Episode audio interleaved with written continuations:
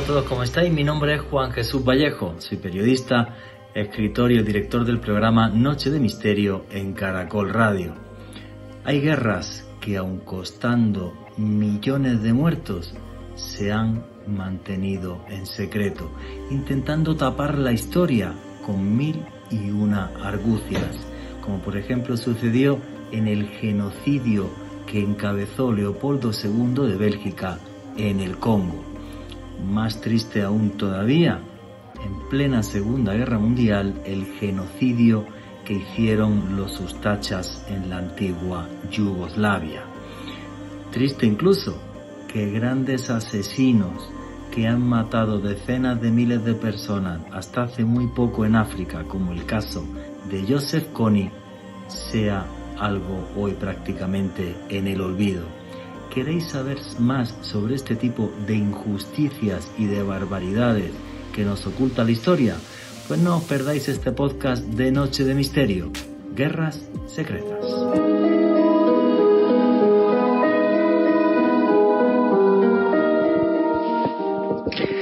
Miles de años de historia para demostrar que el hombre no puede vivir sin guerras. Hace muchísimos miles de años eran con palos y piedras. Luego fueron con lanza y espada. Y más tarde la pólvora cambió el tablero del juego. Hoy en día, con las armas nucleares, tenemos capacidad para destruir el planeta varias veces. La verdad que el hombre y la violencia es una relación muy curiosa. No hemos todavía comenzado a vivir en el espacio exterior. Y sin embargo, ya hemos creado un ejército para salir fuera de la Tierra. Hace unos meses, el gobierno Trump creó el Space Force, un ejército espacial. Repito, eso sin tener todavía una base permanente en la Luna. Siempre preparándonos para un conflicto, esto hace que sea más fácil que lleguen los conflictos o los previene. Usted decide. La verdad que para la violencia y el odio cualquier excusa es buena pero la mejor de ellas, la que eternamente se repite, es la diferencia, la intolerancia ante lo que no es igual a nosotros. Que usted es musulmán y yo soy cristiano, a matarnos. Que usted de izquierda, soy yo de derecha o al revés, a matarnos que usted, por ejemplo, ya es judío y pertenece a una minoría, ya no, directamente a exterminarlos. Y así, una y otra y otra y otra vez a lo largo de la historia. Hasta hace muy poco, hasta hace décadas, eh, unos países solían invadir a otros para aumentar su poder, su riqueza. Y es curioso que esto ya no suceda, o de hace muchos años que no sucede. Pero no es porque ahora respetemos los derechos humanos, seamos mejores personas. ¿Qué va? La realidad es que el equilibrio nuclear de las superpotencias pone a raya los intereses de los tiranos. Perdón. Somos tan necios, tan egoístas, que el temor a una guerra nuclear ha provocado en la actualidad lo que muchos historiadores y expertos llaman la época de mayor paz de la historia. Y repito, esto no es porque seamos mejores personas, sino porque la amenaza de destrucción que hay para el que vulnere esa norma es la devastación total. Y así pasó, así sucedió en lo que fue la primera guerra del Golfo, cuando Irak invadió Kuwait. Así que los países no se invaden los unos a los otros no porque ahora seamos mejores personas, repito, porque temen las represalias internacionales al romper el equilibrio geopolítico mundial. Y todo esto, al menos para mí, es algo que me parece muy triste. Y es que además, no solo eso, ha habido guerras donde ha habido miles, millones de muertos durante el siglo XX les hablo, finales del XIX, y se han silenciado por ser incómodas. O sea, las guerras se dieron, hay fotos, datos, hechos, todo comprobado, pero de esto, calladitos. Mejor no hablamos porque los actores tienen un gran poder o porque es incómodo hablar sobre ellos. Se ocultaron, además, para que los cabecillas muchas veces no fueran sentenciados, como pasó, por ejemplo, en la región china de Manchuria a manos de los japoneses. Luego les vamos a hablar de todo esto. O porque el actor político que hay detrás de las matanzas es de un signo o de otro. Y entonces ya directamente todos callados. Pues saben lo que pienso de esto que que la verdad es algo tan poderoso, tiene tal fuerza que es capaz de abrirse camino incluso entre las sombras. Contar esa verdad, hacer un homenaje a las víctimas, desde mi punto de vista, sí es necesario. Sobre todo para que ese tipo de infamias no se repitan eternamente. ¿Alguno de ustedes no ha soñado alguna vez con un mundo sin guerras? Pues yo pienso que esto solo pasará cuando la tolerancia sea obligatoria en todas las escuelas del mundo como una asignatura más. Entendiendo que la diferencia es un regalo que Dios o que los dioses nos hicieron porque crearon un mundo que es mágico gracias a que es diverso. No le tengamos miedo a la diversidad y a que cada uno crea u opine lo que le salga de su corazón o de su alma. Si actuáramos así, tendríamos un mundo muchísimo mejor. Pero nuestro egoísmo hace que siempre pensemos que lo nuestro es lo mejor y que nos rodea un halo de perfección. Pues sepan ustedes que el hombre es hombre porque es tremendamente imperfecto. Buenas noches, noctámbulos. Mi nombre es Juan Jesús Vallejo. Los que queréis seguirme en redes sociales, mi Twitter es arroba Juan G. Vallejo, Juan J. E. Vallejo. Después del programa pondré algunas fotografías de algunas de estas guerras secretas. Mi Instagram y en Facebook me podéis buscar como Juan Jesús Vallejo. El tema del que os vamos a hablar esta noche, que es un tema que, que la verdad que me ha preocupado hace, hace muchos años y que es parte eh, de mi último libro, Conspiración, cómo nos manipulan las élites del mundo. Hay un capítulo que le dedico a esto porque creo que la violencia es algo que nunca debería de taparse. Debería de ponerse a ojos de todo el mundo para que nunca se repita. Nadie tiene la razón absoluta como para tener el poder de quitarle la vida a otros seres humanos. Simple y sencillamente porque son diferentes a ti. Y veréis que esto de la diferencia continuamente se repite en la historia. Y aquí lo que hacemos es periodismo de misterio. Nosotros os ponemos los hechos encima de la mesa y ustedes deciden qué hay detrás y qué no. Qué pena que el hombre tenga que seguir haciendo ese tipo de conspiraciones para tapar las barbaridades de antaño. Y a mí lo que me gustaría es que jamás se repitiera ningún tipo de barbaridad. Repito, aquí somos una gran familia, nadie más que nadie. Me encanta la libertad de todos mis oyentes. Y ya sin más preámbulos comenzamos a dar este repaso por una historia desconocida de finales del siglo XIX y del siglo XX. Alejandro Bernal, buenas noches, compañero, amigo, ¿cómo estás? Muy bien, Juan Jesús, un saludo para usted, para Richie en los controles, para nuestra invitada estelar de esta noche, Joana Arenas, y desde luego para todas las personas quienes se conectan con la app de Caracol Radio en Android y también quienes nos escuchan en, a la carta Caracol por internet y desde luego un saludo a la distancia quienes nos sintonizan por podcast, como ustedes siempre lo saben, mi frase de batalla es porque el periodismo de misterio y el misterio es cultura. Y en esta noche haciendo un repaso por la historia que muchas veces Juan Jesús no nos cuenta en los libros y que sin lugar a dudas creo que nos va a indignar a todos. Sí, es una historia silenciada que a mí me parece especialmente triste.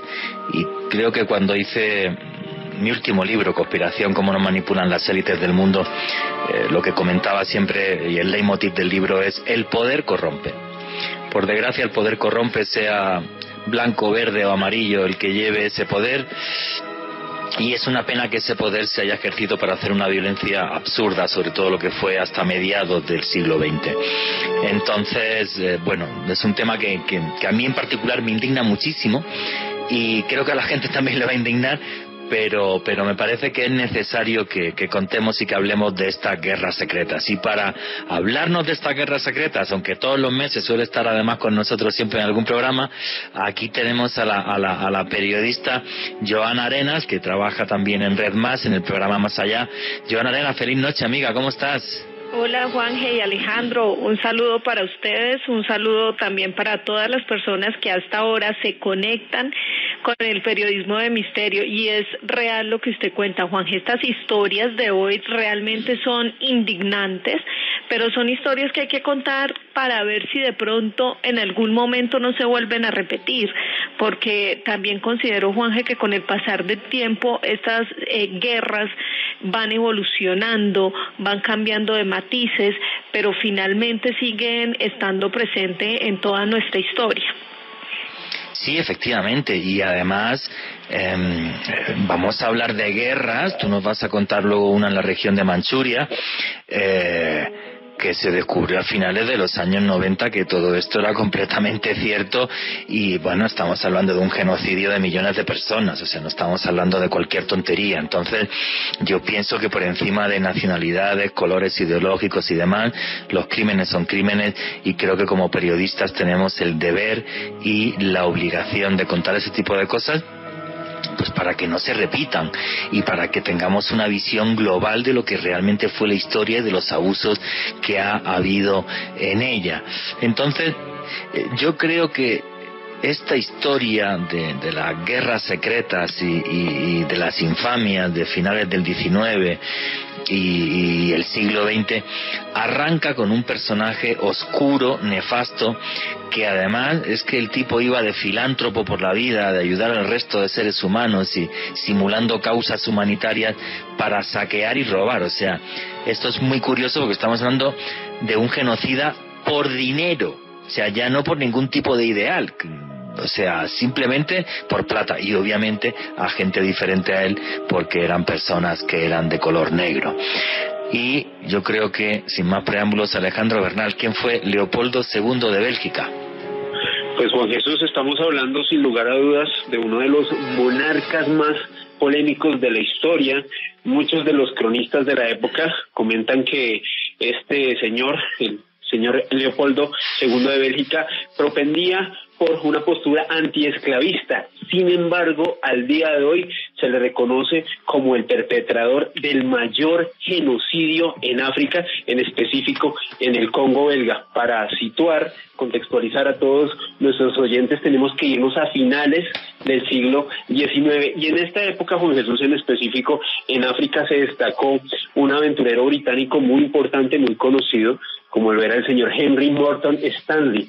Resulta que pues este señor, de acuerdo a algunos artículos y crónicas que hizo el escritor Richard Burton, pues el señor Henry Morton Stanley le gustaba ir a África a hacer exploraciones y dispararle a las personas negras, a las personas de color, como si fueran monos, simplemente con el ánimo de divertirse como si fuera un deporte más. Tristemente así lo consignan los libros de historia. Eh, pues pero perdona, perdona, que esa historia también es súper silenciada porque Stanley como explorador fue de los más importantes de la época y es una historia que a los británicos obviamente pues no les gusta que se sepa que este señor era tan bruto que efectivamente iba matando a negros por el camino porque le apetecía y le gustaba como el que fuera matando a hipopótamo. O sea que no estamos hablando de cualquier cosita, ¿eh? Exactamente, Juan Jesús, a pesar de su fama, pues era un tipo que tenía unos métodos bastante discutibles. Pues bueno, resulta que durante los años 1884 y 1885, muchas de las grandes potencias de Europa se reunieron en Berlín, la capital de Alemania, para repartirse África. Y bueno, y en este contexto apareció Leopoldo II, pues tratando de impulsar su imagen como benefactor para lograr conseguir un buen puñado de tierras para su país, para Bélgica, para Colonia. De acuerdo a los datos de algunos historiadores, el señor Leopoldo II de Bélgica logró conseguir un territorio en colonias en África 20 veces mayor al tamaño de Bélgica. Así de impresionante fue el territorio que este señor consiguió para su país. Es que hay que decir que esa conferencia en Berlín se da cuando todavía existe el colonialismo y las grandes potencias europeas todas todas arguían digamos eh, argumentos eh, que eran eh, filántropos. O sea oye esta gente vive viven como salvajes y nosotros les vamos a llevar la civilización la educación. Todo eso era falso y básicamente todas las grandes potencias europeas lo que hacían era obviamente llegar a las colonias y con mayor o menor suerte unas de mejor forma otras de, de peor forma pero también explotaban los recursos materiales que había en esos lugares. Lo que pasa es que Bélgica era un país con muy poco peso geopolítico dentro de Europa y las artimañas que eh, puso Leopoldo II encima de la mesa para poder quedarse con un territorio tan tremendamente gigantesco fueron filantrópicas. Es decir, oye, es que los comerciantes árabes todavía van hasta el río Congo para llevarse esclavos y yo voy a mandar un ejército para proteger a estas pobres gentes, darles educación y demás, cuando todo era falso. Él le había subvencionado a Stanley ya una expedición por la zona y sabía que el río Congo era tremendamente rico en oro, marfil y en otro tipo de cosas que él se podía llevar.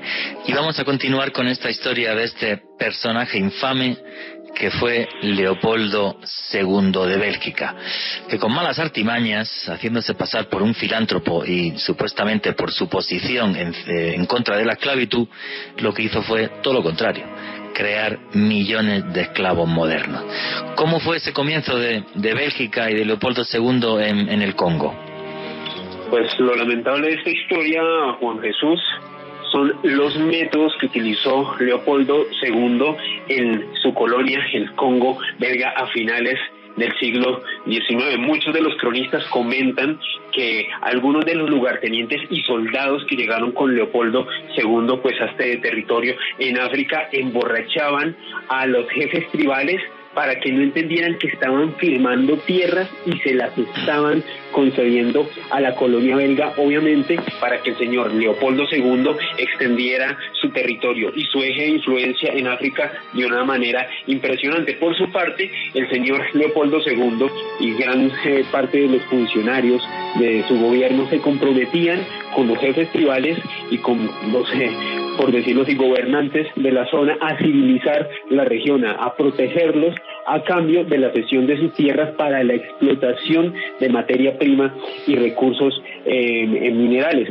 En este contexto, Juan G., el señor Leopoldo II crea algo que se conoce como la Force Public, que era un grupo paramilitar que era integrado por soldados blancos de diversas partes de, Europa, soldados que estaban entrenados para la guerra y entrenados sobre todo también en métodos de tortura.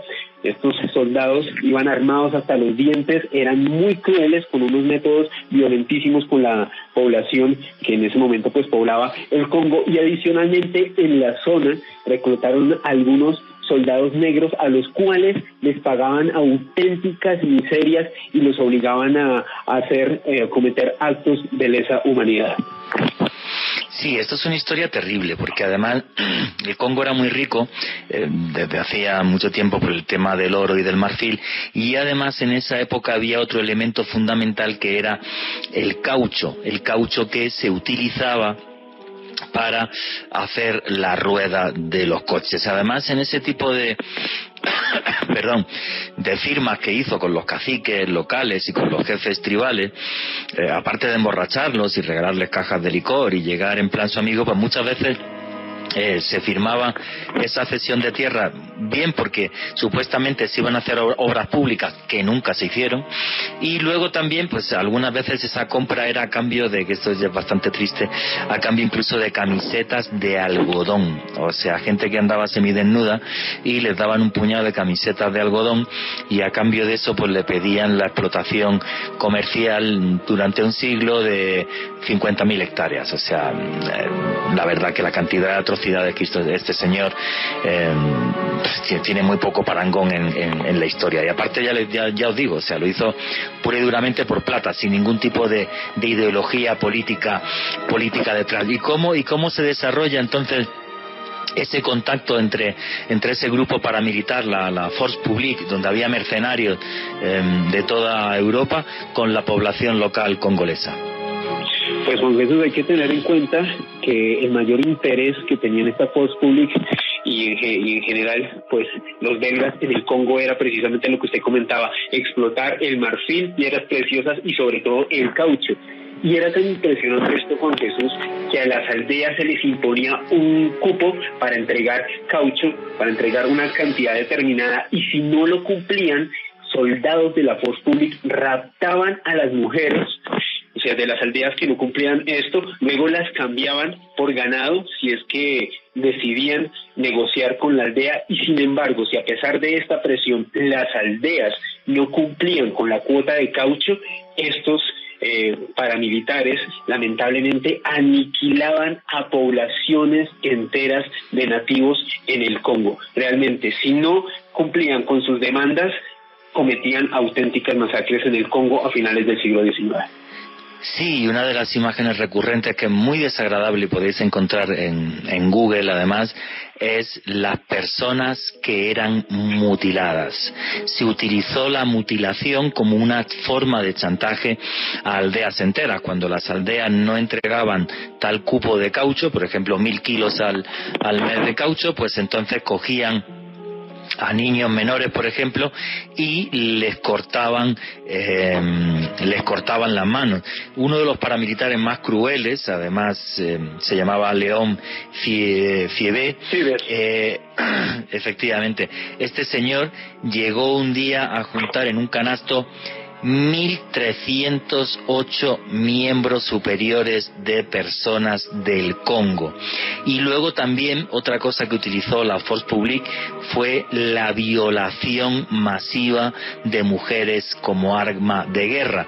Algo que yo creo que la última vez que lo hemos visto fue, por desgracia, en la guerra de los Balcanes. O sea, utilizar también la violación masiva como arma de guerra que me parece algo, algo terrible. O sea, que esta gente de la Force Publique parecía no tener fin en su crueldad, ¿no, Alejandro?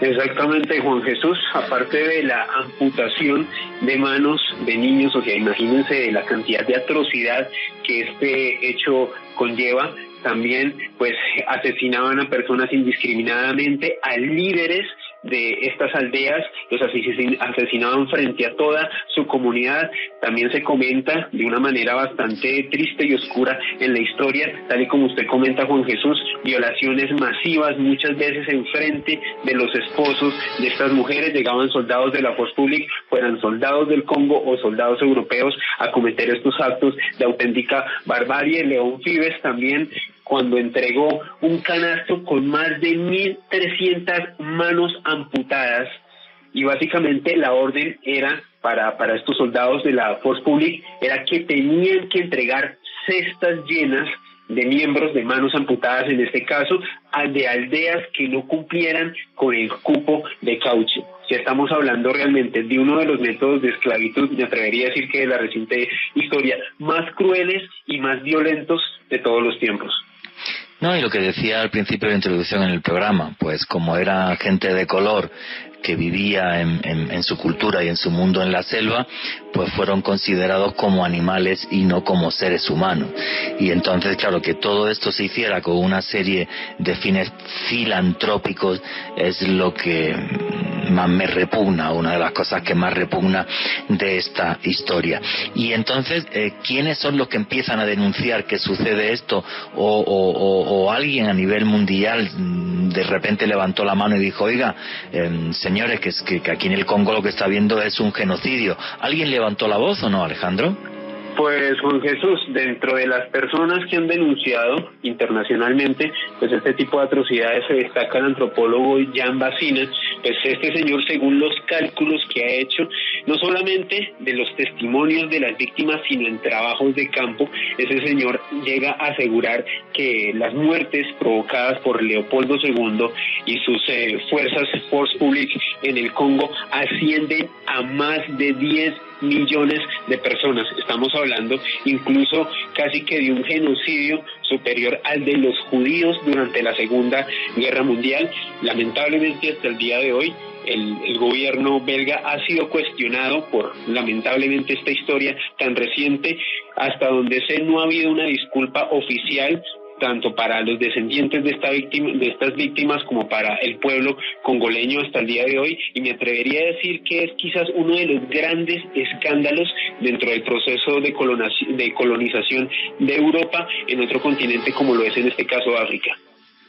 Sí, además aquí lo que sucede es que a finales de, 1890 eh, son misioneros, en concreto norteamericanos, los que mm, denuncian lo que está eh, pasando en el país. Es en concreto el pastor afroamericano eh, George Washington Williams, el, primero que, que, empieza a poner demanda sobre lo que está sucediendo ahí, y otro británico que es Edmund Den Morel que llevan y mandan escritos al, a Estados Unidos. Y el presidente Theodore, Roosevelt em, eh, habló incluso también hasta con el mismísimo arzobispo de Canterbury, que son los que presionaron, todo este tipo de personajes internacionales, internacionales presionaron al Parlamento belga para que cesaran los crímenes. Y es en 1907 cuando una comisión de investigación eh, del Parlamento belga le quita la propiedad de las tierras a Leopoldo II, porque el protectorado belga duró muchos años, eh, muchos años más. Una de las cosas más vergonzosas de toda esta historia es que cuando el Parlamento belga, belga en 1907 le quita la propiedad de las tierras a Leopoldo II de Bélgica por las quejas, entre otros, incluso, como he dicho, de Theodore Roosevelt, del presidente de los Estados Unidos, eh, el fuego que se veía en la Casa Real Belga de la quema de documentos, de todo lo que se extrajo del Congo, eh, la quema de documentos duró varios días. O sea, mm, la cantidad de, papeles, de cuentas y de documentos de lo que sucedió, todo se destruyó y ese humo, pues, pues por desgracia, eh, coronó al Palacio belga durante, durante varios días.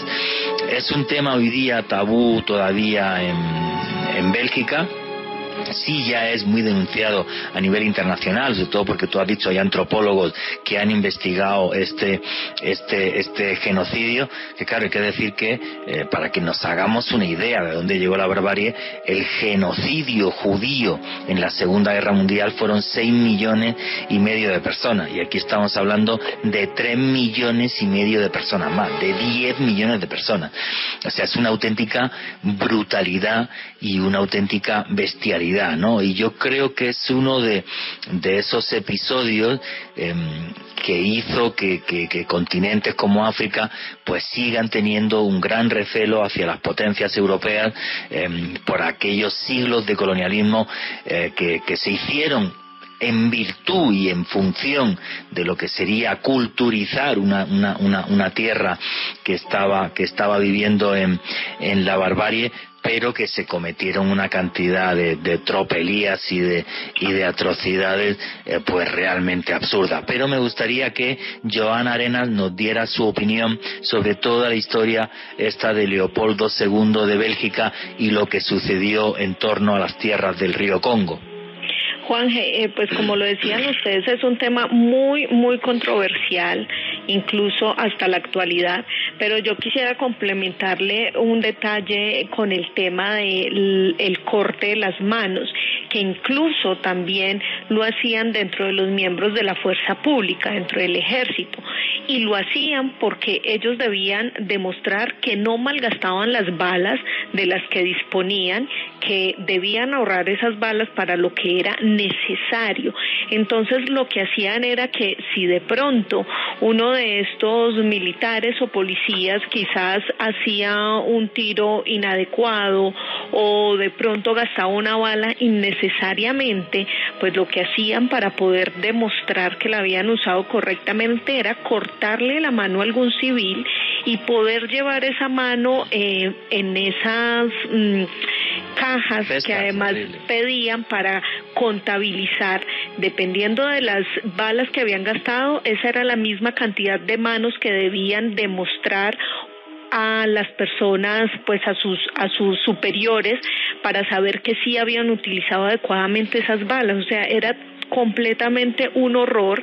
Eh, en Bélgica también hay un museo específicamente de, de, que se llama Museo de África destinado a todo el tema de la colonización y es un lugar que está entre los odios y los amores precisamente por todas las personas o los ciudadanos de este país porque algunos claramente consideran que no debería existir, que el tema de la colonización fue algo aterrador, que no deberían darle protagonismo a este personaje y a todas las cosas tan malas que surgieron alrededor de que él estaba allí gobernando, pero hay muchos otros que dicen también, incluso muchos historiadores de ese país que aseguran que los crímenes que se cometieron no fueron tan atroces y que quizás la gente está exagerando. Hay muchos que plantean eso, pero Juan Jesús, yo creo que a lo largo de la historia nos hemos dado cuenta que realmente eh, el tema de las colonizaciones en diferentes partes del mundo pues llevan consigo un legado de sangre, de horror, que pues claramente también tenemos que hablar de eso. Y me parece perfectísima tu reflexión, Joana, pues porque la última guerra colonial, perdón, del siglo XX, fue la guerra de Vietnam, porque Indochina, toda esa península pertenecía a Francia y cuando Francia se ve incapaz de, manejar Vietnam es Estados Unidos el que, el que entra en Vietnam y fijaros cómo acabó, cómo acabó la historia, ¿no? Y creo que hay una frase em, terrible de Ho Chi Minh, del líder comunista del Vietnam del Norte, cuando dijo, le dijo a los norteamericanos, por cada uno que, que nosotros matemos, por cada norteamericano que matemos, vosotros vais a matar 10 vietnamitas. Y aún así, os vais a aburrir y os iréis antes. O sea, fíjate, o sea, ya el, el claro, las potencias no, no, o sea, los países no aguantan que venga otro a decirte, oiga, eso es un inculto y necesita eh, que la civilización se la lleve yo y tal. Y, y, yo que he tenido la suerte de viajar mucho por Oriente Medio, norte de África, por ejemplo, eh, pues por Egipto, em, pues queda mucho odio todavía a, esas potencias colonizadoras por lo que hicieron, sea Francia, sea Gran Bretaña. Em, entonces, claro, se, crean odios al final eh, que, duran que duran siglos y que pasan de generación en generación. Alejandro Bernal quería comentar algo. Sí, Juan, antes de cerrar el tema de Leopoldo II en el Congo, dos datos muy importantes. El primero es que el médico ganador del premio Nobel en 1952, Albert Schweitzer, él tuvo la oportunidad de atender algunas de las víctimas de los sobrevivientes a este gran genocidio en el Congo. Él pudo documentar y ver de primera mano, desde la perspectiva de un médico, gran parte de estas eh, amputaciones también entiendo que pudo atender a algunas de las mujeres sobrevivientes a estas violaciones, a estas aberraciones auténticas que cometieron pues las fuerzas de Leopoldo II en el Congo. Y lo segundo es que en mi Twitter arroba Ale Bernal 3 con con el numeral de esta noche en Guerra Caracol les acabo de compartir un artículo de Infobae donde está documentado de una manera bastante amplia este proceso de colonización de este personaje tan polémico como lo fue Leopoldo II de Bélgica.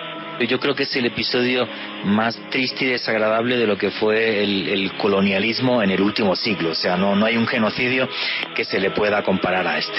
¿Qué están comentando los, los tuiteros? Aquí Ciudadano Omega nos comenta lo siguiente. Gracias por visibilizar estos genocidios perdidos en el silencio macabro de los manipuladores siniestros de la historia. Pues eso es lo que intentamos y eso es lo que intenté en mi último libro. Creo que la violencia nunca es perdonable, sea el signo que sea el que tenga detrás. No es perdonable. ¿Qué más comentarios hay? Aquí Andrés de Popayán nos comenta, uno de mis cómics favoritos, Tintín de Hirsch, lastimosamente tiene a veces tintes racistas propios de una época y su pensamiento. Y nos pone la foto, o más bien como el dibujo de un colonizador que es cargado por unos indios, en, por unos negros en África. Sí, es que esto hasta hace pocas décadas no piensen ustedes que se veía como algo así tan tan tan terrible. Y luego hay muchos muchísimos crímenes que se han tapado porque se hicieron en ciertos momentos. Quiero comentar uno, por ejemplo. El famosísimo bombardeo de Dresde en, en, Alemania en 1945, cuando la guerra está terminada prácticamente, cuando Dresde no es una población en la que hubiera eh, fábricas de, eh, de, municiones ni de absolutamente nada que tuviera que, que, que, que ver con una posible revitalización del ejército de, del, del Reich y que por eso mucha gente pues acusa a, Winston Churchill de ser un genocida, porque nunca jamás han estado claros los datos de los muertos en, en Dresde, porque según fuentes aliadas eran 20.000, y, pero según fuentes alemanas son 200.000. Entonces, claro, o sea, se probaron las bombas de fósforo, que era una cosa que no existía, y Dresde estuvo ardiendo días y días y días. Eh, y esto obviamente pues es un crimen de guerra. En una guerra lo que hay que hacer es aniquilar, en una guerra lo que, no tenía que suceder nunca es que hubiera guerra, pero bueno, si suceden, a lo que tienes que ir es a cargarte el ejército enemigo y no a matar mujeres y niños o señores mayores que están en sus casas en una ciudad que no tiene ningún tipo de valor estratégico. Entonces, mm, claro, pero como esto es un crimen de guerra que cometieron los aliados, pues obviamente eh, se silencia o hace muy poco además hace un par de meses que fue el aniversario de la caída de Berlín y alguna persona, pues algún político colombiano, pues llegó a poner en Twitter también que era la liberación de, de, Berlín por los comunistas y claro, enseguida la cantidad de tweets que salieron diciendo, vale, sí, pero los rusos violaron aquel día al 80% de las mujeres de Berlín también habría que decirlo. Pues eran mujeres que vivían en Berlín y que no tenían nada que ver con Adolf Hitler ni con el nazismo, muchas de ellas. Y fueron violadas el 80%, que no es poco. Entonces, ese tipo de cosas yo creo que como periodistas tenemos la obligación moral de contarlas en el sentido de que es que al final ninguna guerra es positiva, ninguna guerra trae absolutamente nada bueno. ¿Qué más comentarios y preguntas hay, Alejandro? Aquí Senric nos comenta lo siguiente, la República Democrática del Congo es un país maldito por su riqueza con abundantes depósitos de cobre, oro, diamantes, cobalto, uranio, coltán y petróleo, por mencionar solo algunos de los minerales que deberían hacerlo uno de los países más ricos del mundo. Sí, efectivamente y esa y esa es su maldición. Y el problema es las guerras tribales y políticas que hay dentro de dentro de, del Congo. Yo no he estado nunca en el Congo si tengo amigos míos reporteros que han estado allí y me comentan que es por desgracia pues un auténtico infierno con mil zonas separadas en función de qué riqueza eh, se extrae de ahí. Y, sí una nación por desgracia condenada por esa por ese eh, eterna codicia que hay sobre sus riquezas. Ya no por fuentes extranjeras, sino incluso por parte de, de grupos armados ilegales en, en, el Congo. Bueno, por desgracia, como también pasa aquí en Colombia, que la riqueza de nuestro, de nuestro país como es el oro y la minería ilegal, aparte de la cocaína y, o las esmeraldas, pues han provocado continuamente conflictos para ver quién se queda con esa parte del pastel, ¿no? Y, y, me parece algo terrible. ¿Qué más preguntas y comentarios hay? Que faltan tres minutos para el informativo y ya arrancamos la siguiente hora con otro tema. Aquí Trace of Mind nos dice lo siguiente, el libro El sueño del Celta de Mario Vargas Llosa relata muy bien ese capítulo de esclavitud en el Congo y en el Amazonas brasileño. Sí, claro, es que lo de la fiebre del caucho, la cantidad de barbaridades que provocó, no en Brasil, también incluso en Colombia. Hoy día tenemos el Parque Nacional de Chiribiquete, que es el, el parque natural más grande del mundo con cuatro millones de hectáreas, y el Parque Nacional de Chiribiquete estaba parcialmente habitado a finales del siglo XIX por los buscadores de caucho, que hicieron auténticas barbaridades con la población indígena. O sea, no es una cosa esa que estamos hablando, la fiebre del caucho y los crímenes que llevó, es ajena a Colombia, pero para absolutamente nada. ¿Qué más preguntas hay? Aquí Andrés, precisamente sobre lo que estamos hablando, nos dice lo siguiente. La misma práctica podrida del Congo se dio en el Amazonas, donde tribus nómadas fueron sometidas a la extracción del caucho, mutiladas, violadas y asesinadas para cumplir cuotas. Sí, efectivamente. ¿Querías decir algo?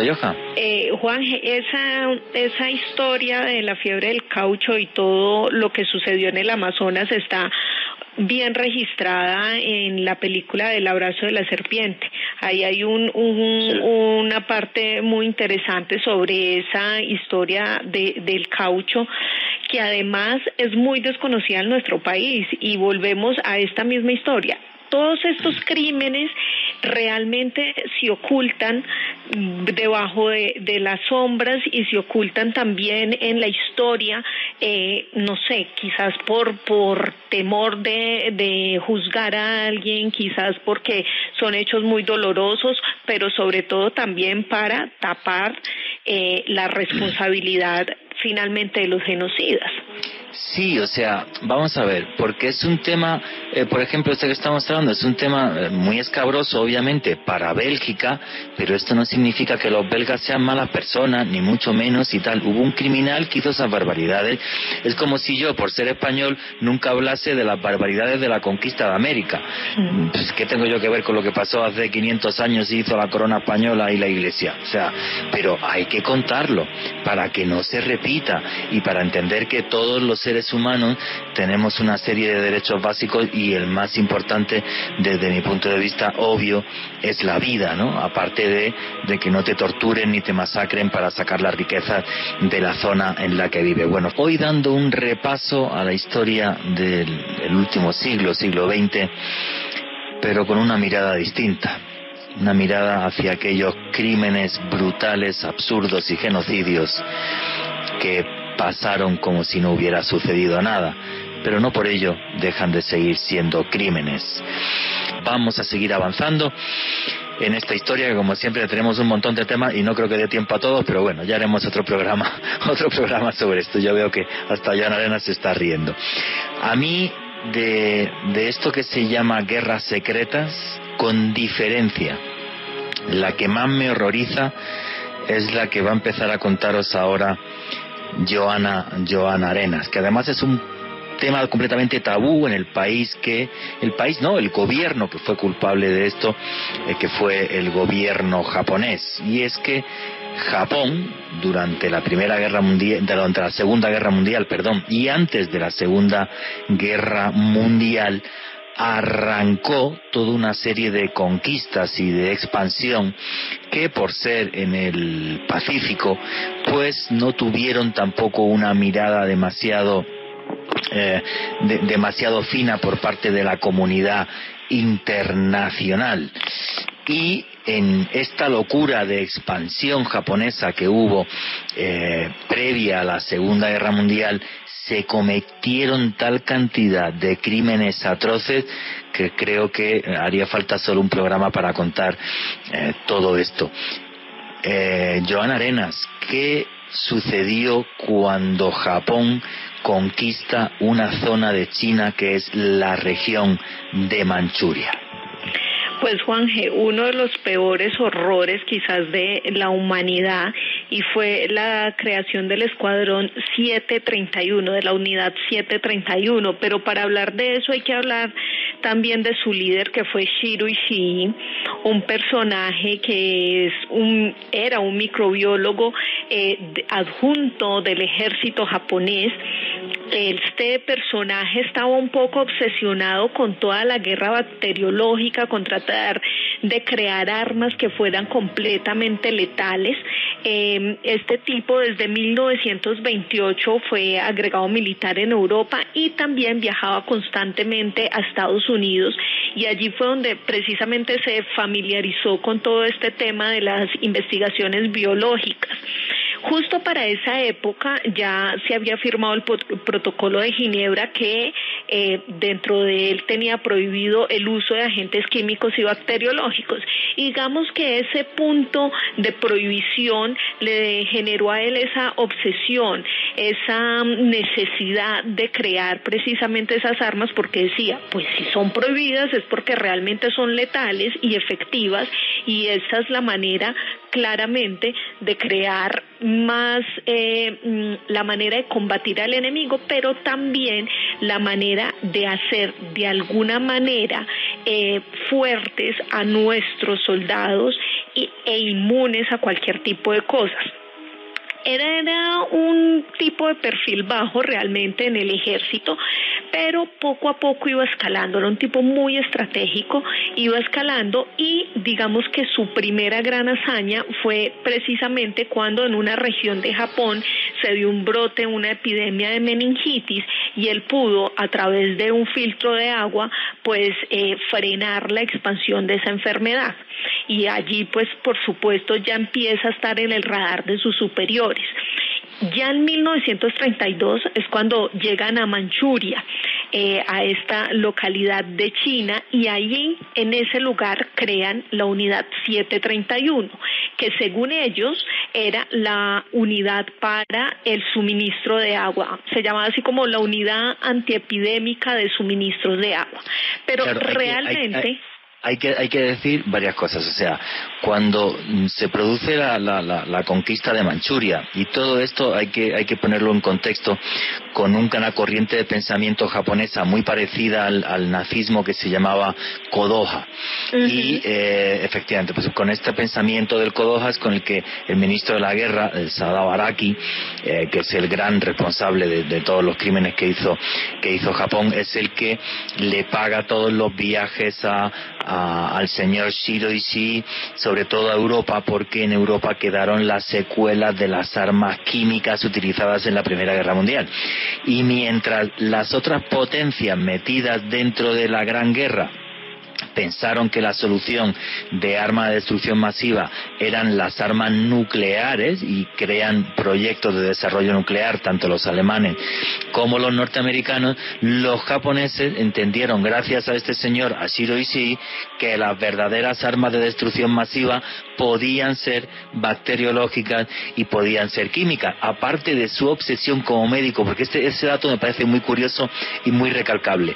Él no solo investigó para crear estas armas de destrucción masiva, sino él estaba convencido de que con sus métodos eh, podía crear super soldados, gente que estuviera sin beber agua cinco o siete días o que aguantaran fríos extremos sin tener que llevar una ropa eh, adecuada y sobre eso hizo una cantidad de experimentos brutales y, y terribles. Hay que decir que cuando la conquista de Manchuria, para que nos hagamos una idea, la capital de toda esta zona que era Nankín, solamente en Nankín se mataron a sangre fría 200.000 civiles. Prácticamente todas las mujeres de Nankín fueron violadas y además no violadas una sola vez, sino que fueron violadas reiteradas veces para que la tropa japonesa tuviera sus, em, digamos, sus instintos sexuales o sus carencias sexuales las tuvieran eh, bien aliviadas. O sea, los crímenes fueron una cosa brutal. Aparte luego ya de lo que nos vas a contar tú, que es qué sucedía en la unidad 731. Sí, Juan, era realmente terrible todo lo que sucedía allí, que como le digo era francamente una fachada. Eh, digamos que su principal función, o la principal función de ese campo era hacer este tipo de experimentos, eh, experimentar con peste bubónica, con cólera. Eh, lo que hacían era em, generar o hacerlas más resistentes para bombardear eh, ciertas regiones y así pues causar un gran daño a sus enemigos. Incluso em, provocaron muchísimas eh, pestes en aldeas y ciudades chinas que hasta la época, hasta la actualidad siguen habiendo, siguen representando algunos riesgos para la población que vive allí. Y es que la cantidad de gente que utilizaban para estos experimentos era abrumadora. Mire, generalmente y todos los años destinaban entre 400 y 600 personas que denominaban ellos con el nombre de Maruta, que significaba troncos para experimentación médica. Con ellos lo que hacían era lo que usted explicaba ahorita, Juanje, y era... Eh, experimentar con los límites de la resistencia humana. Y es que empiezan todas estas crueldades eh, que hacían dentro de esta unidad. Le voy a nombrar algunas porque realmente son muy dolorosas, muy tristes. Una de ellas era inyectar diferentes líquidos en el cuerpo para experimentar. ¿Y cuáles eran esos líquidos? Orina de caballo, agua en la sangre para ver qué es cómo reaccionaba la gente habían habitaciones donde em, estaban privados todas las personas eh, de alimentación y de sueño y esto lo hacían precisamente para crear a ese super soldado. Bueno, si meto a una persona en una habitación, no le doy alimento, no lo dejo dormir, ¿cómo reacciona esa persona? Puede aguantar, cuánto tiempo puede aguantar, todo esto experimentando. También los infectaban de sífilis y de gonorrea, generaban también en ellos gérmenes mortales para ver qué tanto resistían. Las burbujas de aire también eran otro tipo de experimento eh, en estas personas que hacían parte de la unidad 731. Había otro que me parece terrible y eran unas cabinas que giraban eternamente y se sacaban a las personas justo en el momento en el que ya estaban a punto de fallecer, de morir. Amputaban los brazos y los pies sin anestesia, congelaban y descongelaban estas partes de los cuerpos y lo que trataban de hacer además de la amputación era insertar o volver a, mm, a coser esa parte del cuerpo en otra parte para ver cómo reaccionaban. Entonces un, cortaban una mano y podían mm, coserla en un pie a ver cómo reaccionaba el cuerpo o esa persona precisamente a esa crueldad, Juan Jesús. Sí, era, era terrible además pues porque Em, bueno, luego también cogían prisioneros y les pegaban un tiro, o bueno, lo, favorito era que los, los, amarraban a un poste y tiraban una granada y entonces los médicos nuevos para que, para que aprendieran a, curar heridas y, demás. Aquí cosas muy terribles en el sentido de que em, si a cualquier persona le pregunta cuál es el criminal más terrible de, de, la Segunda Guerra Mundial, te va a decir que el ángel de la muerte, que Joseph Mengele, Joseph Mengele al lado de Siro y sí casi que era eh, un angelito. hay algunos documentales y alguna película que, que reproducen los eh, experimentos de la unidad 731. No se la recomiendo a alguien salvo que tenga eh, tripas para verlo porque es muy desagradable. Yo no fui capaz de ver la película entera, yo la había trocitos hay una de, la, una de las torturas es que eh, para esa, ese límite a la congelación, pues lo que hacían era eh, amarraban en, en, varios postes a una persona dejándole los brazos eh, perpendiculares al cuerpo. Entonces, cuando estaban a muchos grados bajo cero, con un cazo de agua le iban echando agua para que el agua se le fuera congelando en los brazos, de forma que le congelaban los brazos enteros.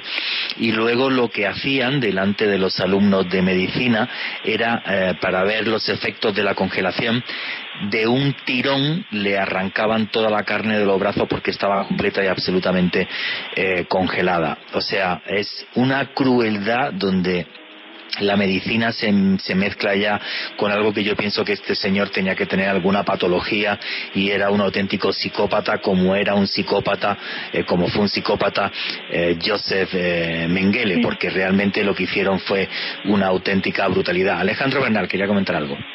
Juan Jesús, las víctimas de estas atrocidades perpetradas por Shiro y la, y la unidad 731 no tuvieron que ver únicamente con ciudadanos chinos, con estos marutas, como llamaban de manera muy despectiva, pues a estos prisioneros eh, a quienes les hacían estas experimentaciones, sino que también utilizaron a prisioneros de guerra estadounidenses y rusos a quienes también los llevaron a experimentar a soportar el límite de los rayos X y algunos de ellos también los emplearon para hacer vivisección en directo, es decir, les hacían incisiones, los cortaban, los abrían sin ningún tipo de anestesia y comenzaban a realizar cualquier tipo de, atrocidades.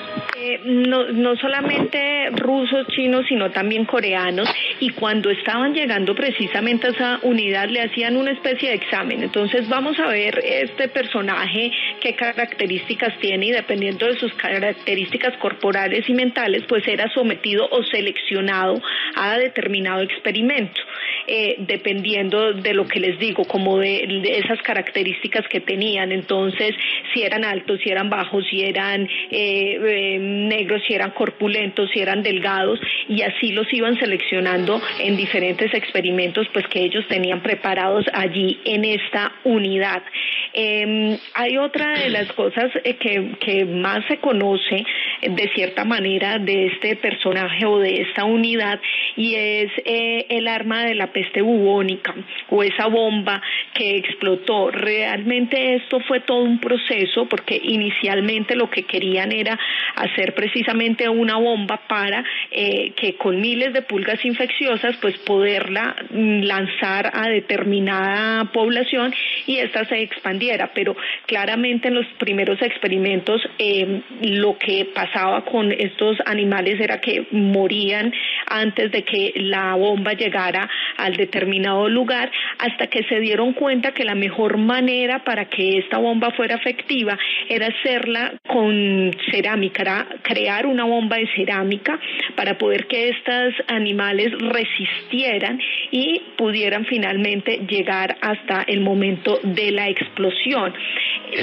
lo, que, lo, que, lo que se hacía con la bomba de cerámica es que la carga explosiva era muy pequeña de forma que rompía el cascarón, pero las pulgas sobrevivían, provocando literal una lluvia de pulgas sobre una población. La obsesión de los japoneses, obvio, por un tema de cercanía, era hacer esos ataques eh, con armas de destrucción masiva en la costa oeste norteamericana. En concreto, la obsesión de los japoneses era eh, provocar una, una destrucción total de la ciudad de Los Ángeles. Y calculaban que con las bombas de, de peste bubónica de Siro y Si, prácticamente en 48 horas estaría aniquilada eh, prácticamente o enferma la mitad de la población de la ciudad de Los Ángeles. ¿Querías comentar algo más, Joja? Sí, Juan, de, pues desafortunadamente para ellos, eh, obviamente estos crearon unos buques para poder llevar todas estas bombas hasta esta región que usted indicaba, pero pues no pudieron eh, cometer pues su objetivo, no pudieron lograr su objetivo porque pues lograron capturarlos antes de que esto sucediera. Eh, ya pues, en 1945, cuando ya llega todo el tema de la rendición de la guerra, pues las autoridades japonesas destruyen el campo de exterminio, tratando de borrar todas las huellas que habían allí. Pero ¿qué pasa, Juan Jesús? Este tipo era realmente un obsesionado, un psicópata. Repartió entre sus compañeros, entre las personas que trabajaban con él, píldoras de cianuro. Por si alguno era capturado, pues lo primero que, que él les había pedido era que tenían que hacer completo silencio, no hablar de nada, de absolutamente ninguno de los experimentos que se llevaron a cabo en este lugar y por supuesto era preferible que se suicidaran antes de contar cualquier cosa. Pero lo más triste de toda esta historia es que Shiroshi simuló su muerte, enterró a otra persona en su lugar y sin embargo eh, fue capturado por las autoridades estadounidenses. ¿Qué pasó allí? los estadounidenses, a mando de Douglas MacArthur, que era la persona, el comandante supremo de las Fuerzas Aliadas de Estados Unidos, lo que hicieron fue encontrar un potencial, entre comillas, en este personaje. Y pedirle una negociación. El gobierno de Estados Unidos lo que hizo fue que este personaje les diera toda la información de los experimentos que habían hecho allí en la unidad 731 y a cambio de esto pues tenía que una amnistía y además una protección por parte de ese gobierno. Entonces, claramente este personaje pues llevó todas las de ganar y em, pues pasó su vida con toda tranquilidad porque eh, lo que hicieron los estadounidenses fue aprovechar ese conocimiento para ellos estar preparados ante eventuales ataques. Bueno, eh, hay todas mis dudas en el sentido de los norteamericanos utilizaron los conocimientos de Shiro Ishii para en, guerra bacteriológica y química eh, para estar preparados o porque de esa forma tenían en una guerra prohibida una ventaja enorme sobre cualquier otro enemigo. Y además quiero explicar esto muy bien. El señor Douglas MacArthur, y le digo señor por decirle algo, escribió una carta, que esto ya es público, eh, voy a contar la siguiente eh, frase cuando se la envía al presidente de los Estados Unidos para que le dé autorización para poder hacer todo esto. La información será retenida en canales de inteligencia y no será empleada como evidencia de crímenes de guerra. Eso está firmado por el señor, digo señor por decirle algo, Douglas MacArthur, que por cierto sigue siendo un héroe en los Estados Unidos.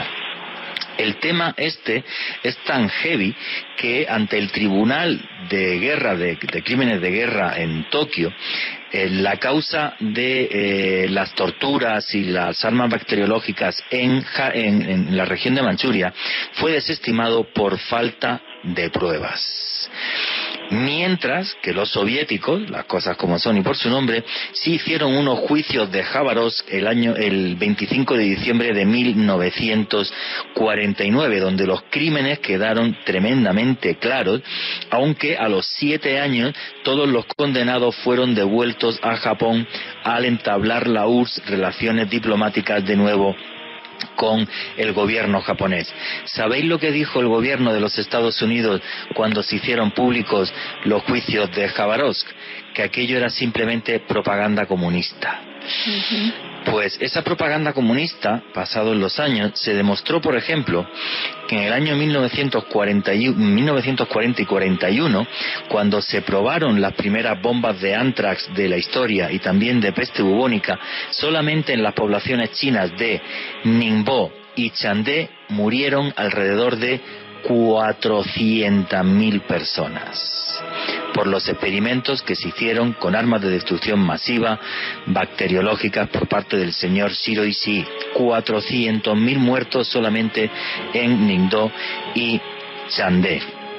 Eh, pues esto de propaganda comunista no tenía absolutamente eh, nada.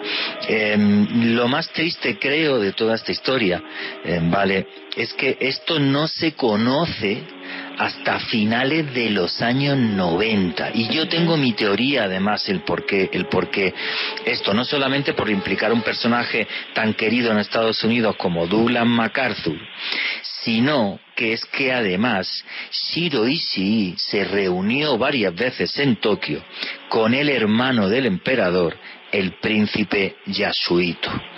O sea, no solamente, como nos quiere contar la historia, Sadao Araki fue el culpable de todo lo que pasó en Manchuria, sino que la casa imperial japonesa, la casa real japonesa, sabía lo que estaba pasando. No hay ningún documento que muestre esto, pero que Shiro Ishii se reuniera con el señor Yasuito, y también le llamo señor por decirle algo, a tomar un café y no le contara nada de lo que estaba haciendo, pues no sé qué piensan ustedes a través del numeral Guerra Caracol. Yo no me lo creo para absolutamente nada. O sea que siempre por parte eh, de Japón hubo un interés muy claro en que la Casa Real japonesa no tuvo nada que ver con los crímenes que sucedieron en China ni con la expansión territorial, territorial japonesa, sino que todo fue el señor Sadao Araki, que obviamente luego fue ajusticiado por los norteamericanos, pero siempre dejando a la Casa Real aparte. Mientras que este episodio en concreto sí implica a la Casa Real japonesa en eh, todos estos crímenes. ¿Querías comentar algo, Johan? Sí, Juanje, y de hecho, eh, ¿por qué este programa se llama Guerras Secretas? Precisamente por eso, porque esta, esta información estaba muy escondida. En Japón casi nadie habla de esto. está ni a día de hoy. Ni a día de hoy. prohibido, claro, está completamente prohibido. Y esta historia la destapó eh, The New York Times en 1998, como usted lo decía, y empezaron a contar un poco de qué era lo que se trataba, cuáles eran esos experimentos que se habían hecho y precisamente también relacionaron toda eh, la oligarquía o toda esta casa japonesa en esas en esas relaciones con Shiro Ishii y a partir de allí en Japón se censura toda la información de este de esta unidad y de este personaje. No puede haber nadie que hable de esto eh, en ese país con libertad. Nadie puede hacerlo. Incluso eh, algunas personas se han visto afectadas, algunos medios de comunicación quisieron hablar del tema y fueron censurados eh, por el gobierno japonés porque aseguran que esta historia es completamente falsa y que lo que realmente había en esa unidad eran simplemente la protección y el, el cuidado del agua como habían dicho inicialmente. Claro, además como todo, eh, todo este terreno fue destruido, pues hay muy poca evidencia de, de lo que sucedió realmente allí en ese lugar. Mm.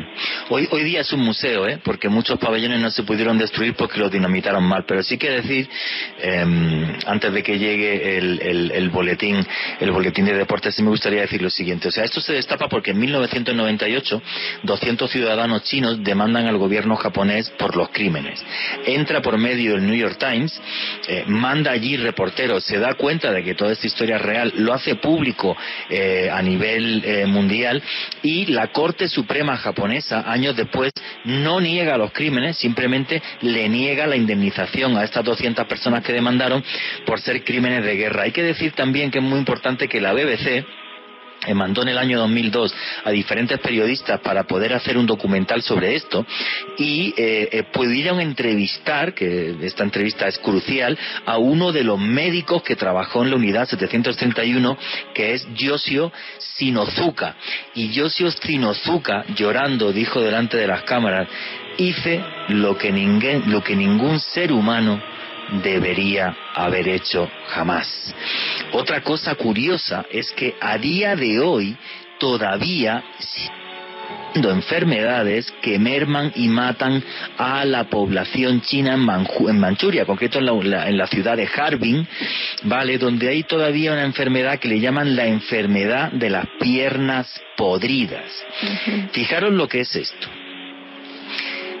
Yo vi por primera vez lo de la enfermedad de las piernas podridas en un documental, luego lo cotejé en dos documentales más, por eso lo puse en, en mi libro, en Conspiración, cómo nos manipulan las élites del mundo.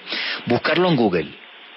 No aparece y la enfermedad de las piernas podridas se sigue produciendo porque las ratas de Harbin todavía llevan antrax modificado genéticamente en su piel. Y un señor está cultivando tomate o lechuga y le pasa cerca una de esas ratas o una de esas ratas pasó por ahí y las piernas se le van podriendo durante toda su vida esto es público por parte del gobierno chino y el resto del mundo calla, porque aquí el tema, ¿y qué opináis a través del numeral Guerra Caracol?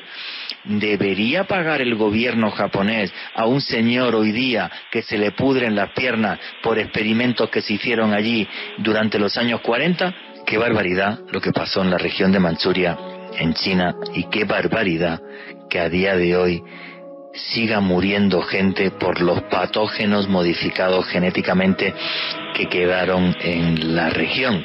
Y que esto como como como os digo no cuando cuando escribía mi último libro no lo podía encontrar en, Google y lo, lo cotejé a, a base de, documentales no me parece algo me parece algo increíble.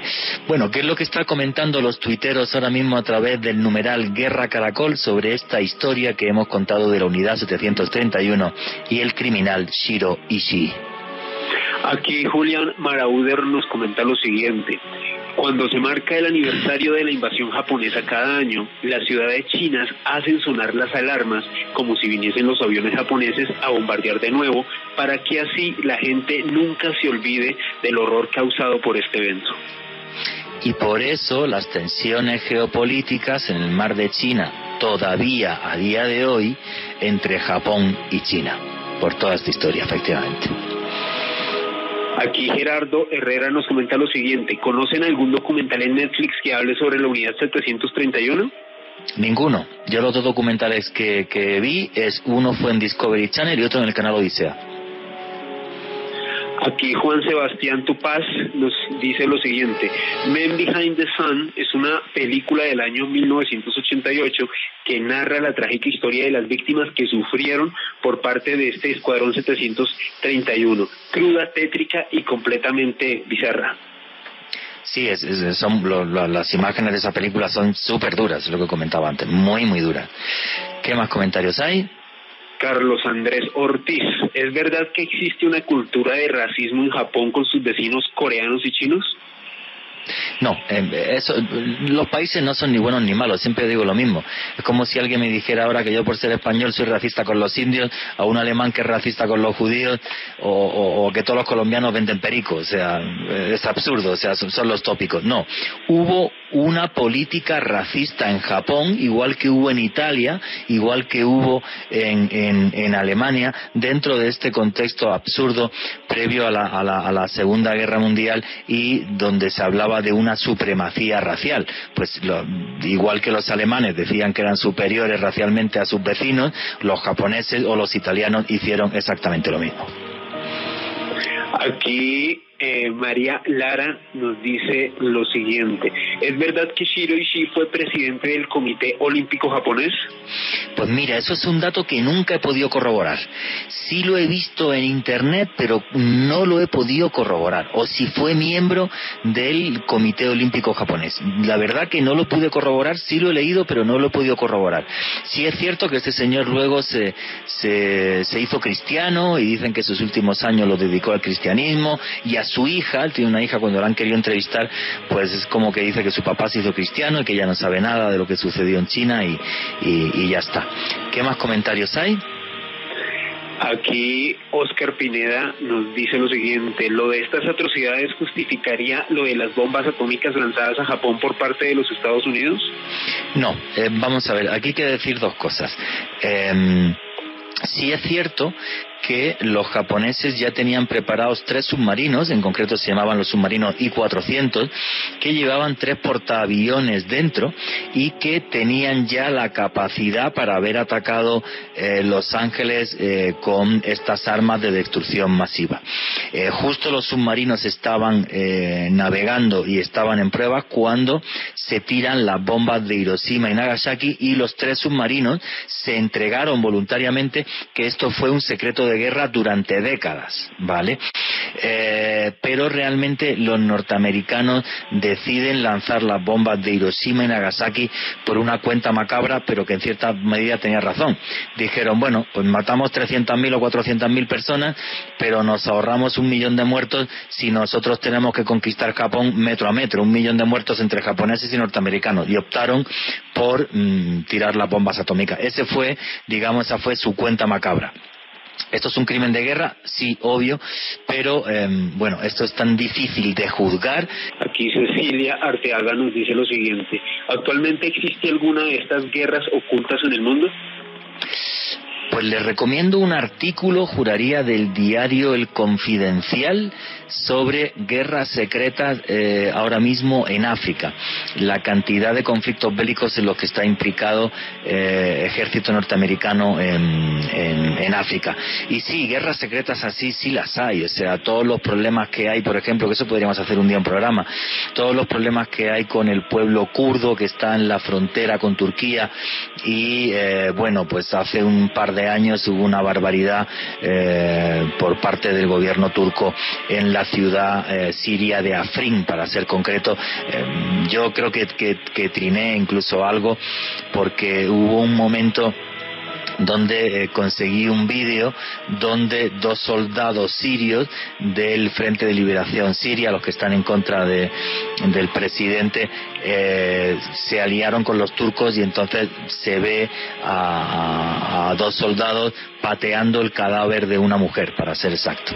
Y yo cuando vi el vídeo reconozco que casi vomito y tiene porque la comunidad internacional no hizo absolutamente nada. O sea, se retiraron los norteamericanos y si no se meten los rusos eh, por medio a pactar con los turcos y tal, aquello hubiera acabado muchísimo peor. Claro que guerra secreta sea de hoy. Guerra secreta, esto de Afrin yo creo que es lo más heavy que ha pasado en los últimos años y fue, fue terrible y la comunidad internacional no dijo nada, ni esto fue noticia en prácticamente prácticamente en eh, ningún lado, ¿eh? O sea, no pensáis que, que fue noticia, va, para, para nada, de nada creo yo que todas estas guerras secretas que se van desarrollando en países o en localidades tan perdidas y tan pequeñas, pues precisamente de ahí su secretismo. Como usted dice, son cosas que no son noticia, que a nadie le importa, que la comunidad internacional las deja pasar como si nada y precisamente por eso se convierten en una información secreta, porque no hay quien las pueda comentar.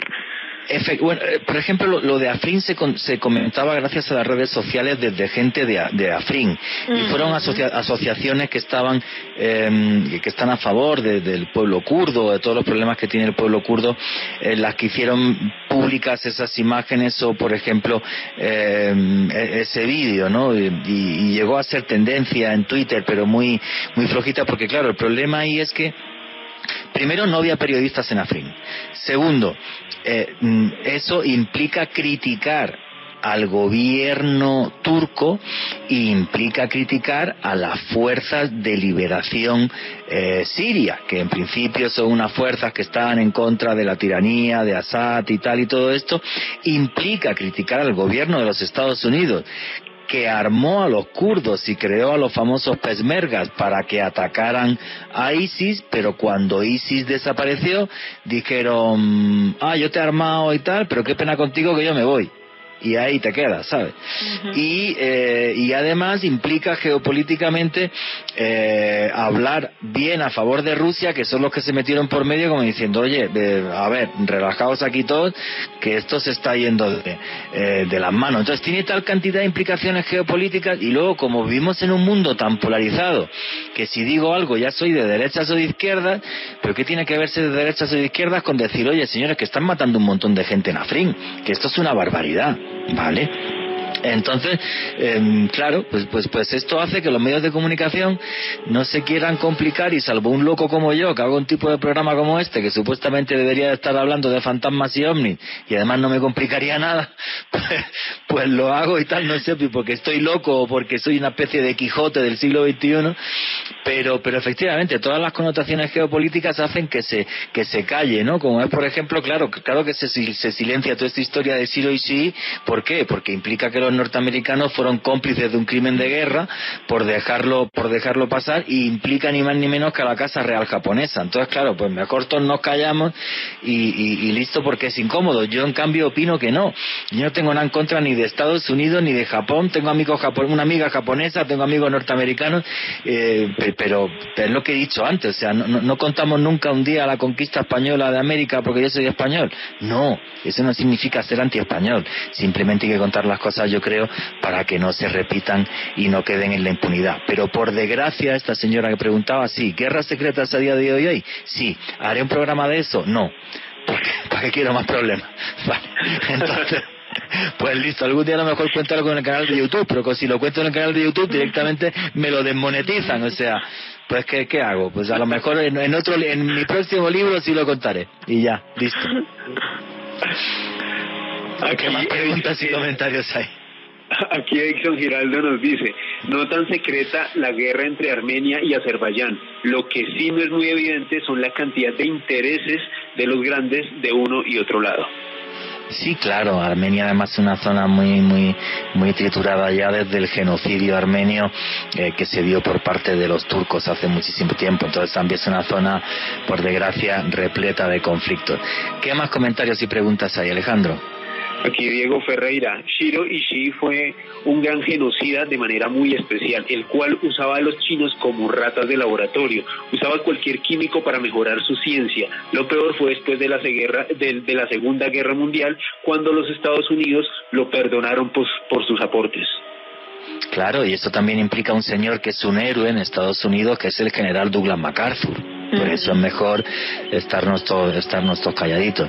Una pregunta más y seguimos.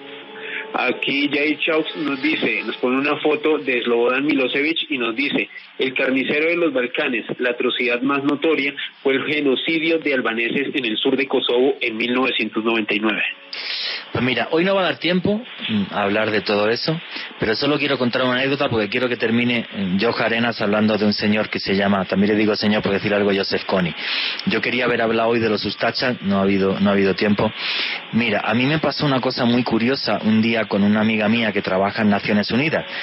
Y esta, esta amiga mía, pues hicimos un viaje hasta, hasta Madrid en, en un carro que yo tenía alquilado y esta amiga vivió cinco años en Sarajevo. Ella vivió cinco años en Sarajevo y hubo un momento en, en, ese viaje hacia Madrid que ella me dijo, oye, de verdad, yo no soy racista, pero qué malos son los serbios, lo que hicieron en, en Bosnia. Y yo le respondí, ¿a que no te ha contado nadie lo que hicieron los bosnios en la Segunda Guerra Mundial con la Waffen SS bosnio musulmana y a que no te ha contado nadie lo que hicieron los ustachas croatos, croatas con, con los ortodoxos serbios. Y me dijo no. Y cuando le conté la historia, dijo, madre mía, no hay ni buenos ni malos. Dije, eso es, no hay ni buenos ni malos. Los países no son buenos ni malos, ni son malos los serbios, y son buenos los croatas, o son malos los... No. Aquí lo que ha habido es una cantidad de, de, políticos genocidas y hay que entender el conflicto de los Balcanes como que viene desde mucho, desde mucho antes, igual que los conflictos geopolíticos. Por cierto, el mes que viene ya tenemos un programa de geopolítica con un experto en geopolítica aquí en Colombia. Em, todos los conflictos tienen una raíz eh, que está ahí. Es como el tema de la geopolítica china. Tú no puedes olvidarte de que China fue humillada por los británicos en dos guerras por el opio, para poder vender opio los británicos en, en, China, o no puedes olvidar en la geopolítica china la humillación que sufrió eh, por parte de Japón. Entonces, eh, claro, o sea, esto de los buenos y los malos está genial para contar cuentos. En la vida real es muchísimo más complejo. Pero bueno, que me enrollo como una persiana siempre cuando me pongo a hablar y no paro. Y yo quiero que Joana Arenas nos cuente una de esas grandes guerras secretas que se da en el corazón de África por un caballero que se llamaba se llamaba, porque supongo, se llama, porque supuestamente lo que está vivo, se llama Joseph Kony. ¿Quién era Joseph Kony? Joan Arenas. Y Juan, esta, esto es una historia bien complicada, pero bueno, como queda muy poquito tiempo, enfoquémonos solamente en él. Eh, Joseph Kony era, un, o es, mejor dicho, un loco. Sí, está vivo Sí, señor, está vivo y además es uno de los hombres más buscados eh, por los servicios de inteligencia en el mundo. Sí, señor. Eh, este personaje se creó un, bueno, realmente lo que pasa es que en, en el Congo hubo un golpe de Estado al presidente Tito Quello, de ahí subió su, su opositor, Yoweri Mosevi, y justo en ese momento se crean unos grupos paramilitares que lo que querían hacer era ir a las etnias pertenecientes a, al depuesto presidente para de alguna manera controlar que la gente pues no se, se fuera en contra del nuevo presidente y así generar como pausa y poder que este personaje estuviera allí en el poder. Y a partir de eso pues se generan una serie de matanzas y violaciones masivas pues en varias localidades de este país. Y de allí sale una mujer que se llama Alice Auma. Esta mujer era supuestamente una sanadora y una medium espiritual y ella lo que hace es empezar a hablar con su pueblo y crea un movimiento que se llama el movimiento Espíritu Santo. Según ella, era una mensajera de Dios y a partir de allí varias personas empiezan a vincular a este grupo y además se decía pues que ella tenía unos dotes, unos dotes místicos y unos poderes sobrenaturales eh, donde pues podía de alguna manera guiar a ese ejército, guiar a su pueblo y pues poder salir victoriosos de, de digamos que de todas esas masacres que se estaban dando. En 1987, pues eh, el ejército de la bruja, como era conocido, este grupo que ella creó, pues es aniquilado y ella decide apartarse de este ejército, apartarse de este grupo e irse eh, a otro lugar hasta que muere en el 2007.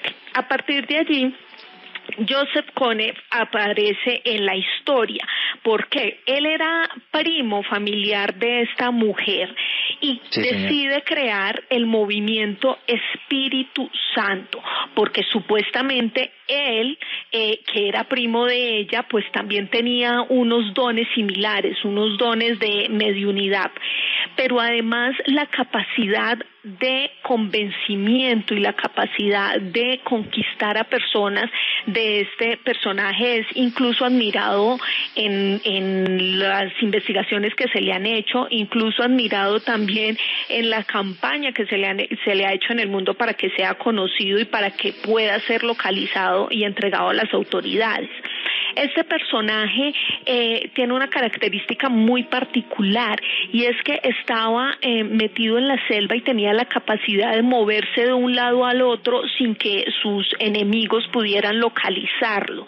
Adicional a esto, pues siempre eh, se creaba historias alrededor de él diciendo que precisamente esos poderes sobrenaturales lo, lo ayudaban a blindarse, a estar pendiente, a saber cuándo iban a llegar sus enemigos para capturarlo. Pero en este ejército empiezan a haber cosas realmente terribles. Este personaje forzó a más de 20 mil niños a unirse a este movimiento. Y Perdona, para... 60 mil, secuestró 60 mil niños. 60 mil. Ok, Juan, eh, secuestró a... Ok, sí, las cifras son un poco...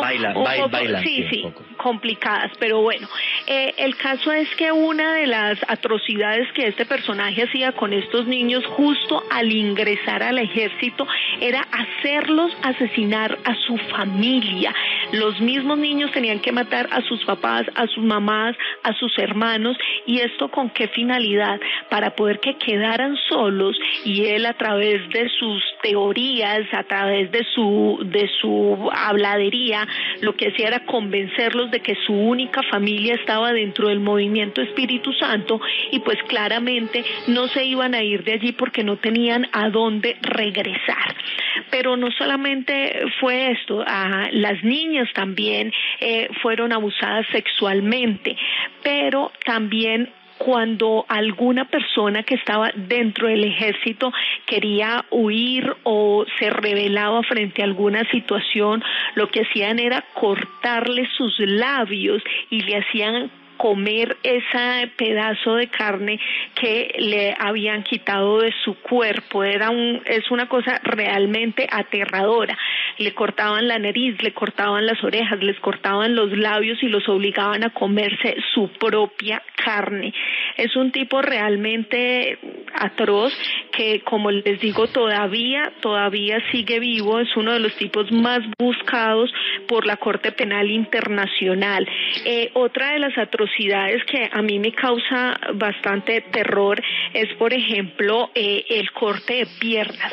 Habían personas que iban en bicicleta y lo que ordenaba Joseph Kony era que todo el que iba en bicicleta le cortaran una pierna, porque según él, quienes iban en bicicleta eran informantes, estaban merodeando para sacar información y para llevar a las autoridades el lugar o la ubicación donde estaba él y por eso era importante cortarle esa pierna para que ellos aprendieran que no podían dar esa información y aprendieran que las personas, el, el ejército nacional no los iba a proteger y que además tenían que ser fieles al ejército de la resistencia del Señor, que era pues el grupo que este personaje eh, lideraba. Hay que decir una cosa, bueno, faltan cuatro minutos y tengo que decir que la historia es tan tremendamente larga y terrible que no, que no va a dar tiempo.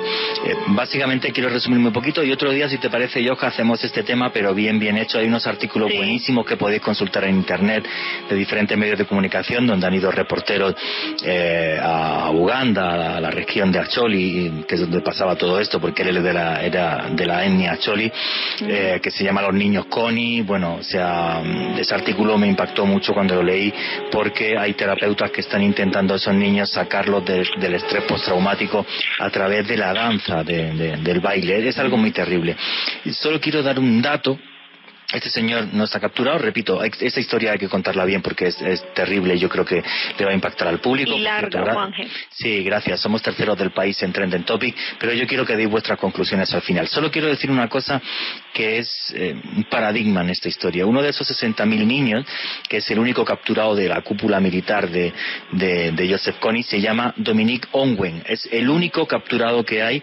Lo capturaron en enero del año 2015 en la República Centroafricana. Eh, está en manos de la Corte Penal Internacional y el problema ético aquí es el siguiente. Este señor, este, este, este tipo, Dominic Onwen, es uno de esos 60.000 secuestrados. Un niño que secuestraron, al que le lavaron el cerebro y actuó como un guerrillero criminal hasta el momento en el que lo coge la Corte Penal Internacional. Y digo esto que nos sirva de reflexión porque por desgracia en Colombia a día de hoy sigue habiendo niños soldados. Qué pena tener que decir esto. Pero aquí en nuestro país, a día de hoy, se siguen secuestrando niños por parte de organizaciones terroristas. Y eso me parece terrible. Y bueno, faltan dos minutitos. Joan Arena, tus conclusiones del programa de hoy. Juanje, para resumir, la historia de Joseph Kony se dio a conocer solo hasta el 2012, Juanje, y se dio a conocer por un proyecto de un colectivo que creó un video en el que mostraba todos los crímenes que este personaje había cometido y precisamente lo que querían o quieren hacer con ese video es que la gente reconozca la historia y reconozca el personaje, por si en algún momento lo llega a ver en algún lado, pues lo denuncie, porque como les digo, pues tiene tiene eh, una sentencia o, una orden de captura ante la Corte Penal Internacional. Es un personaje que va por la vida sin que nadie sepa dónde está, sin que nadie sepa absolutamente nada y además sin pagar ni un minuto ni un segundo por todos los crímenes que ha cometido. Eh, entonces se dio a conocer gracias a este proyecto. Si no, seguramente nadie sabría de las atrocidades que este personaje cometió. Joana, tus redes sociales para que la gente te siga. Juanje, me pueden seguir a través de Joana Arenas Bedoya en Instagram o a través de Ye Arenas B a través de Twitter. Bueno, señores, faltan 30 segundos y yo aquí os prometo que la historia de Joseph Kony un día la contaremos bien porque merece la pena que la, que la conozcáis. Y solo quiero decir una cosa. Aunque las tinieblas parezca que ganan la batalla con personajes y hechos como este, Nunca, jamás olvidéis que al final siempre triunfa la luz. Creo que es un deber como periodista informar de este tipo de hechos para que nunca, jamás se repitan. Y nunca, nunca olvidéis que vivimos en un mundo mágico porque está repleto de misterio.